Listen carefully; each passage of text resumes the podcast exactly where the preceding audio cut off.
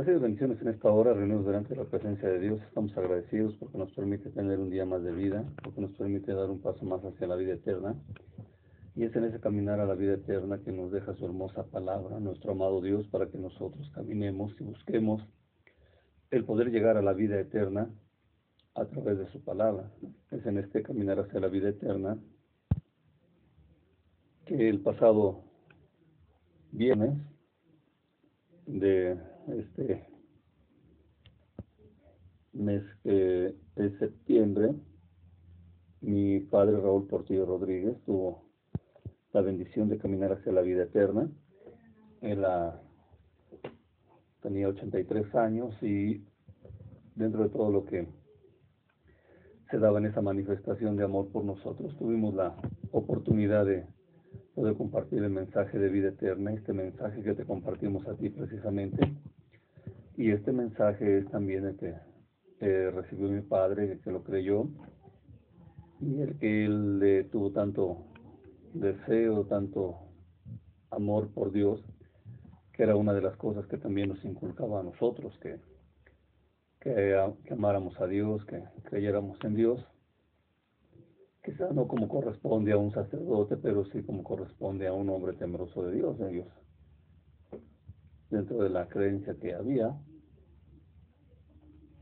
entonces se da esta bendición de que cuando en una primera etapa mi padre supo que yo era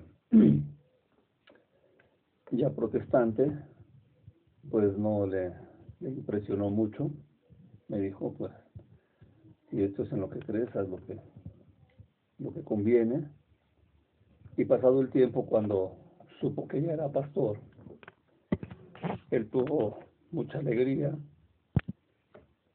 y ese gozo que manifestó de saber que era pastor, pues le produjo gran alegría, pasaron unos años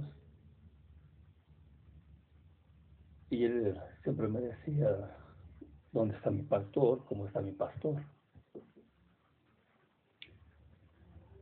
Y tuvimos la oportunidad de, de estar ahí. Él cuando hablaba con otras personas siempre resumía, decía que su hijo, el pastor, que su hijo Héctor pastor de los buenos. Y todo eso va alimentando para que nosotros sigamos con este, este caminar hacia la vida eterna mediante un servicio que, que Dios nos permitió dar ahí en casa de, de mis papás. Ahí dimos el servicio y teniendo el cuerpo de mi papá presente, pues ya se, estuvo la gente participando. Cuando hice la invitación para que la gente recibiera a Cristo, para que todos aseguraran ese caminar a la vida eterna, para que escribiera nuestro Señor Jesucristo el nombre de cada uno de ellos y de nosotros en el libro de la vida, pues todos repitieron esa oración que puede ser el mejor regalo que yo te pueda hacer a ti, siempre al final de, estas reflexiones, de estas predicaciones que te doy y que Dios me da a mí para ti, pues ahí es donde se está transmitiendo esa, ese mensaje de vida eterna, lo más valioso, porque como le decía a Dios en, en mi caminar hacia la casa de mi papá, pues no tengo dinero, no tengo el plan que había visto desde hacía muchos años, desde que empecé a trabajar, en el cual quería que mis padres tuvieran una despedida muy hermosa, sin preocupaciones por los gastos de la sepultura, por los gastos de, la funeraria, los gastos de la caja. Pero esta vez no lo, no lo pude hacer y y aun cuando había dolor, pues definitivamente Dios me dijo que lo único que podía hacer era darle ese gran servicio que era de lo más valioso que se lo había entregado en vida a mi papá y que se lo entregara en vida a todos los que estuvieran ahí. Y Él nos permitió dar ese servicio y también tener buena cosecha para la vida eterna. Así que siempre te hablo de la vida eterna, siempre esperaré que tú estés muy atento para, o muy atenta, para poner esos, esa mirada en, la vida eterna. Y fíjate cómo son los caminos de Dios, los inescrutables caminos de Dios, los caminos valiosos de Dios, que hoy nos toca hablar de la muerte y sepultura de Sara, la esposa de Abraham, y es en ese sentido que tenemos nosotros que estar hablando de la muerte. Mucha gente me decía antes, cuando asistía a los velorios, cuando iba a orar por los, la gente que estaba muerta, que nos pedían que hiciéramos el servicio, eh, siempre mucha gente me decía que yo no sabía el dolor por el que pasaban las personas ahí porque todavía tenía a mis padres. Yo nada más había tenido la muerte de, mis abuelos y no pude estar en, en los en esos últimos momentos cuando los enterraron y tenía todavía a mi padre, a mi madre y a todos mis hermanos y eso es lo que ahora nos hace hablar de la muerte con más, con más sabiduría. Y vamos a entonces a la hermosa palabra de Dios. Vamos a, te invito a que vayamos al libro de Génesis, en este libro de Génesis, en el capítulo 23, vamos a leer lo siguiente. Fue la vida de Sara 127 años, tantos años fueron los de vida los de Sara, y murió Sara en Kiriat Harba, que es Hebrón en la tierra de Canaán, y vino a Abraham a hacer duelo por Sara y a llorarla. Y se levantó Abraham de delante de su muerte y habló a los hijos de Het, diciendo, Extranjero y forastero soy entre ustedes, dad mi propiedad para sepultura entre ustedes, y sepultaré mi muerta de delante de mí. Y respondieron los hijos de Het a Abraham y le dijeron, Óyenos, Señor nuestro, eres un príncipe de Dios entre nosotros, en lo mejor de nuestro sepulcro sepulta tu muerta. Ninguno de nosotros te negará su sepulcro ni te impedirá que entierres tu muerta. Y Abraham se levantó y se inclinó al pueblo de aquella tierra, a los hijos de Het. Y habló con ellos diciendo, si tenéis voluntad de que yo sepulte mi muerta de delante de mí, oídme e interceded por mí con Efrón, hijo de Soar, para que me dé la cueva de Macpela que tiene al extremo de su heredad, que por su justo precio me la dé, para posesión de sepultura en medio de ustedes. Este Efrón estaba entre los hijos de Het y respondió Efrón Eteo a Abraham, en presencia de los hijos de Het, de todos los que entraban por la puerta de la ciudad, diciendo, No, Señor mío, óyeme, te doy la heredad y te doy también la cueva que está en ella, en presencia de los hijos de mi pueblo te la doy, sepulta tu muerta. Entonces Abraham se inclinó delante del pueblo de la tierra y respondió a Efrón en presencia del pueblo de la tierra, diciendo, antes, si te place, te ruego que me digas y que me oigas. Yo daré el precio de la heredad, tómalo de mí y sepultaré en ella mi muerta. Respondió Efrón a Abraham diciéndole, Señor mío, escúchame, la tierra vale cuatrocientos ciclos de plata. ¿Qué es esto entre tú y yo? Entierra pues tu muerta. Entonces Abraham se convino con Efrón y pesó a Abraham a Efrón el dinero que dio y que dijo en presencia de los hijos de Het, cuatrocientos ciclos de plata de buena ley entre mercaderes, y quedó la heredad de Efrón que estaba en Macpela al oriente de Manré, la heredad con la cueva que estaba en ella y todos los árboles que había en la heredad y en todos sus contornos, como propiedad de Abraham en presencia de los hijos de Het. y de todos los que entraban por la puerta de la ciudad. Después de esto sepultó a Abraham a Sara, su mujer, en la cueva de la heredad de Macpela, al oriente de Manre, que es Hebrón, en la tierra de Canaán. Y quedó la heredad y la cueva que en ella había que en ella había de Abraham como una posesión para sepultura, recibida de los hijos de Het. Así que, teniendo esta oportunidad de hablar de los tiempos de, de muerte y de todo lo que viene a suceder. Vemos, por ejemplo, que Sara era una mujer estéril, que era una mujer que tomó decisiones que no iban de acuerdo a lo que Dios quería para la vida de ella, para la vida de su esposo.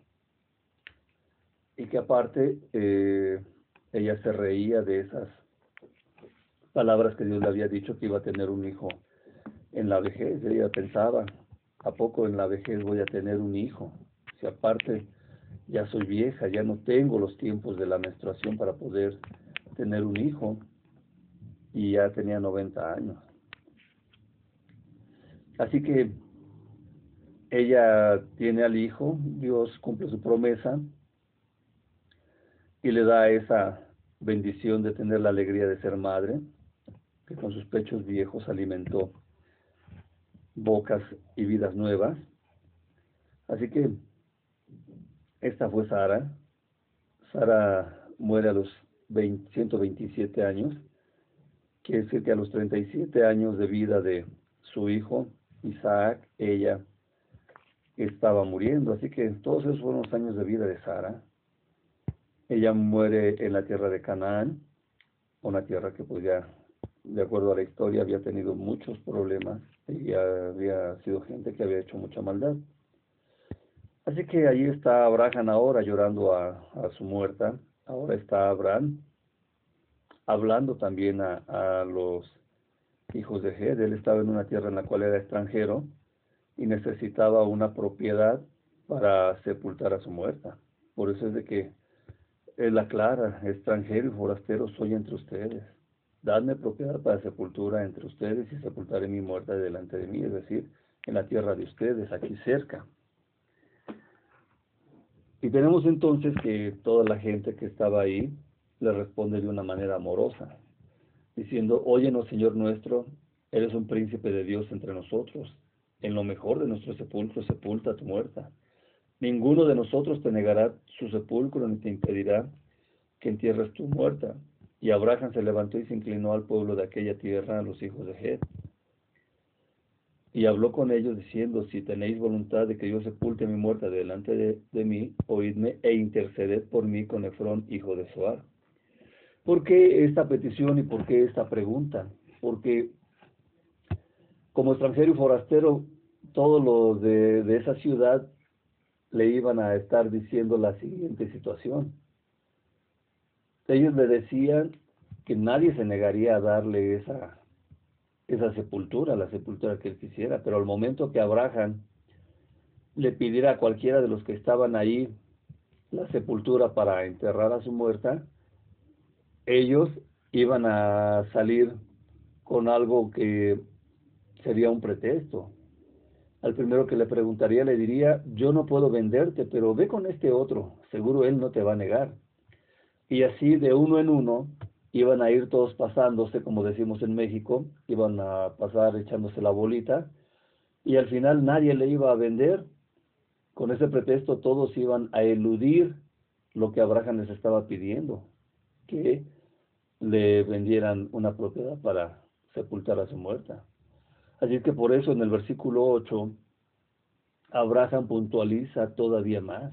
Bueno, si en verdad me quieren ayudar, si en verdad quieren que yo sepulte aquí a, a mi muerta, pues hablen con Efrón, hijo de Soar, para que me dé la cueva de Macpela que tiene al extremo de su heredad, que por su justo precio me la dé para posesión de sepultura en medio de ustedes.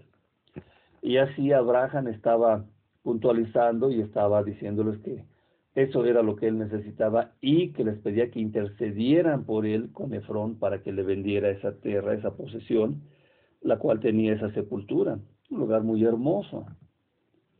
Así que allí estaba entre ellos Efrón, hijo de Het, y él ya le, le respondió que no había problema que tomara la heredad Todavía le dice, Señor, no hay problema, Señor mío, oye, me te doy la heredad.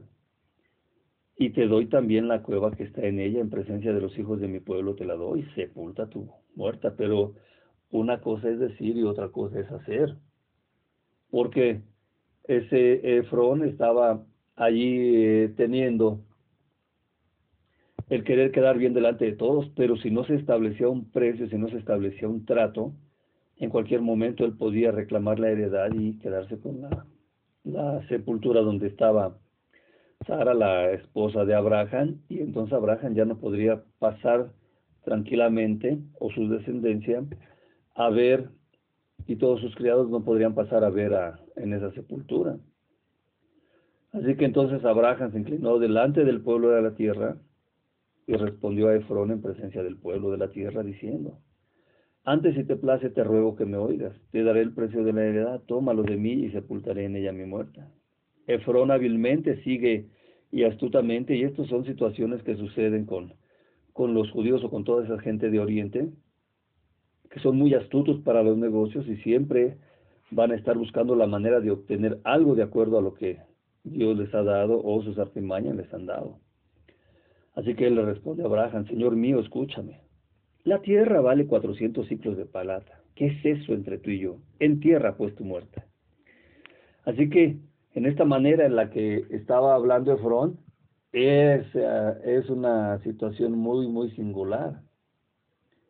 Él estaba fingiendo, él estaba queriendo demostrar a toda la gente y a Abraham que él no tenía interés en cobrarle que para él era más importante la, Abraham, eh, la bendición de Abraham y que Abraham fuera su amigo.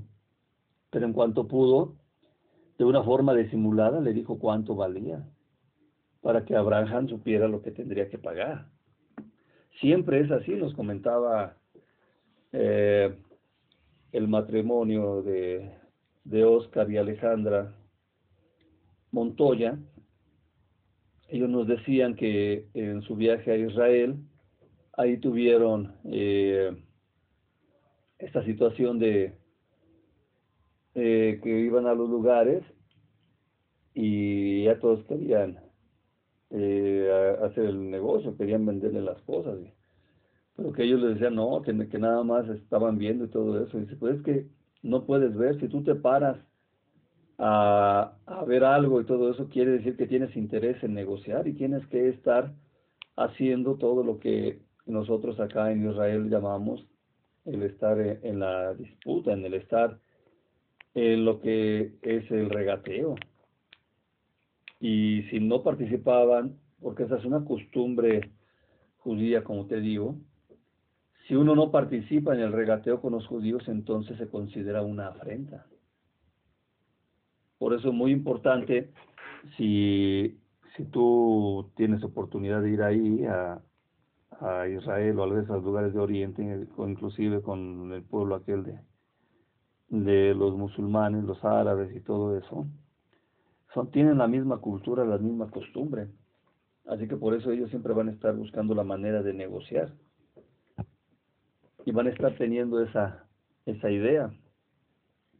Ahora bien, le dice, eh, la tierra vale 400 ciclos de plata.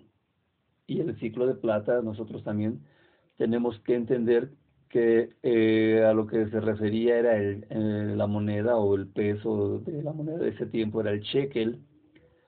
Y el shekalín, pues obviamente es una medida de peso que vale 9.61 gramos de plata pura. Así que cuando le está diciendo Efrón, que valía 400 eh, ciclos de plata o 400 shekalín de plata, le está diciendo que tenía que pagarle 3.844 gramos de plata pura, es decir, 3.84 kilos. Que ya cuando hemos visto esa cantidad de plata pura, los que han tenido oportunidad de, de ver cómo pesan la plata y todo eso, lo que le estaba pidiendo no era una cantidad menor, era una buena cantidad el precio en que le estaba vendiendo eh, esa propiedad. Así que pues entonces ya Abraham convino en el precio, ya le dio el dinero a, Efrón delante de todos los hijos de, de Het, y eh, esa plata pues era ese peso que tenían ahí en cuanto al shekel, el shekelín, pues en realidad era una, una moneda corriente entre los mercaderes, por eso lo menciona la palabra de Dios. Así que esa heredad de Efrón está en Macpela, al oriente de Manre. ¿Te acuerdas que allá estaba en el encinar de Manre Abraham cuando recibió la presencia del ángel de Dios y los dos otros ángeles? Así que allí está pues ubicada esta cueva donde enterraron sepultaron a, perdón, a, Sara. Así que esa propiedad de Abraham que adquirió delante de los hijos de Ged la adquirió a la puerta de la entrada de la ciudad. Y esta mención que se hace ahí también es muy importante porque es otra situación de cultura eh, oriental, de cultura hebrea y también de cultura eh, a lo que se refiere en cuanto a los judíos. Porque en todo lo que había ciudades amuralladas, los tribunales y las oficinas gubernamentales se encontraban cerca del portón de entrada. En todos los lugares una ciudad donde entraba un extranjero o un forastero, ahí siempre estaban las personas que eh, tenían ese poder en cuanto al gobierno, en cuanto a, a lo que era la ley y en cuanto a lo que eran los mercaderes. Por eso es de que siempre a la entrada de las ciudades estaba ahí este tipo de personas, a la entrada de los portones o a la entrada de la ciudad haciendo las negociaciones, viendo las negociaciones, testificando las negociaciones. Así que todo aquel que podía estar en ese lugar a la entrada de las ciudades o en los portones de las ciudades, pues tenía un lugar muy importante en la ciudad. Él tenía una situación importante en cuanto a las decisiones del gobierno de la ciudad. Así que por eso es que estaba ahí Abraham haciendo ese negocio con ellos. Por eso es que les decía que le dieran aquella heredad, que estaban en tal lugar y que tenía esa, esa sepultura. Y aquellos la ubicaban, aquellos daban fe de que sí, y decían esa propiedad de Efrón, y Efrón es el que te la va a vender, y entonces se hacía el negocio, cerraba el negocio, todos estaban de acuerdo. Y obviamente había ahí ah, para los testigos y ellos pues una una pequeña recompensa de todo lo que hacía. Así es de que allí pues está ahora Sara enterrada en la cueva, eh, eh, metida en el sepulcro, en esa cueva que había en la propiedad. Y así ella estaba en la sepultura y Abraham tenía la propiedad y podía entrar y salir cuando quisiera de esa propiedad y podía estar así. Esta parte de la lectura que estamos leyendo hoy en cuanto a la muerte nos hace pensar a nosotros también en que debemos de ser previsores en cuanto al momento que va a suceder en nuestro cuerpo que no sabemos cuándo, pero que va a suceder. Todos tenemos que morir, pero el día y la hora solamente Dios la sabe. Y cuando nosotros tenemos que, que morir, debemos de tratar de estar preparados para esas situaciones. Hoy en día, por ejemplo, en México, pues se estila que se rente, se vaya comprando una propiedad, un campo ahí, eh, un pequeño lotecito, que es para poder meter el cajón donde sepultan a la gente, que es para poder tener el lugar en un panteón donde puedes ir a visitar a aquella persona que ha muerto. Esa, eh, el lote es caro, por un lado tienes que eh, pagarlo y, ver la manera de que cuando lo vas a usar ya esté saldado.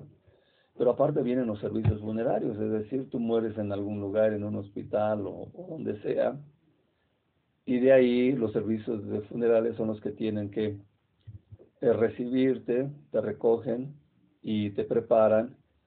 El cuerpo muerto ya lo preparan y lo entregan a donde se tenga que ir, al lugar donde tengas tu lote para sepultarte o a donde esté dispuesto eso.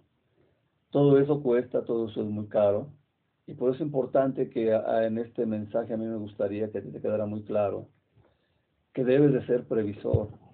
Debemos de ser previsores en ese sentido de, ir guardando poco a poco. Finalmente las cosas se van haciendo eh, poco a poco y llega el momento en el que si hoy compramos un lote o, o un lugar, una urna para eh, que estén tus cenizas, lo que tenemos que estar haciendo es empezar a pagarlo poco a poco, poco a poco, y ya se va agilizando todo, todo eso, ¿no? Que en el momento los que se dedican a ese tipo de servicios, pues, eh, ven la oportunidad de sacar más provecho en cuanto a la necesidad que tenemos y así te empiezan a cobrar muy caro un servicio que se pudo ir pagando poco a poco. Cuando la palabra de Dios menciona también que por eso el hombre dejará a su padre y a su madre y, serán una sola carne, dice que eh, hay que separarse de ellos y tener nuestra vida como familia, pero debemos de estar al pendiente, es como si nuestros papás nos dieran permiso de casarnos. Y también tenemos que estar al pendiente como hijos para que se vaya teniendo el ahorro y el cuidado para esa sepultura, para ese entierro, para esos servicios funerarios en los que van a estar nuestros seres queridos, porque es muy complicado eh, conseguir dinero para todo eso. Y es muy triste también que cuando sucedan estos momentos, como mi caso, que no pude aportar eh, para todos los servicios funerarios de, de mi padre, por no tener dinero, pero pues mis hermanos, gracias a Dios, los bendigo en el nombre de mi Señor Jesucristo y mis, mis sobrinos, nietos y, y todo lo que los que cubrieron esos gastos, pues sacaron adelante esta situación que es costosa y que es difícil. En cuanto a lo espiritual, pues estamos agradecidos porque nuestro padre, como fue muy enfermizo, padre Raúl Portillo, él ya eh, tenía deseo de ya no estar sufriendo tanto por los medicamentos que necesitaba y por lo doloroso que eran en su cuerpo. Y ahora ya estamos seguros de que está en la vida eterna, ya no hay sufrimiento, ya no hay dolor, ya no hay llanto, ya no hay toda esa opresión, desesperación que tenemos todos nosotros acá. Él ya está delante de la presencia de Dios y ya está teniendo ese eh, descanso eterno y nos está esperando a todos los que vamos a llegar después. Así que en este mensaje de vida eterna en cuanto a la sepultura de Sara, pues nosotros queremos eh, pedirte que nos acompañes en esta oración. Repite conmigo, Padre Dios, en nombre de mi Señor Jesucristo, al cual recibo como mi dueño, como mi Señor, porque Él venció a la muerte, resucitando al tercer día y después estuvo revivido cuarenta días con toda la gente, con sus discípulos, ascendió a los cielos, se sentó a la derecha de Dios y es el abogado que tenemos delante de la presencia de Dios y es el que cuando tomamos la decisión de recibirlo en nuestro corazón, se escribe nuestro nombre en el libro de la vida. En esta hora, Señor Jesús, agradecemos tu sacrificio. Te declaramos nuestro dueño, nuestro Señor, y te pedimos que nos lleves a la vida eterna. Espíritu Santo, el otro consolador que dejó nuestro Señor Jesucristo, por favor, pon la armadura espiritual en nosotros y derrama de tu unción en nosotros. Pues te lo pedimos en el precioso nombre de nuestro Señor Jesucristo. Amén, amén y amén. Recibe bendiciones, que tengas un excelente día y si no nos vemos aquí, nos vemos en la vida eterna. Paz.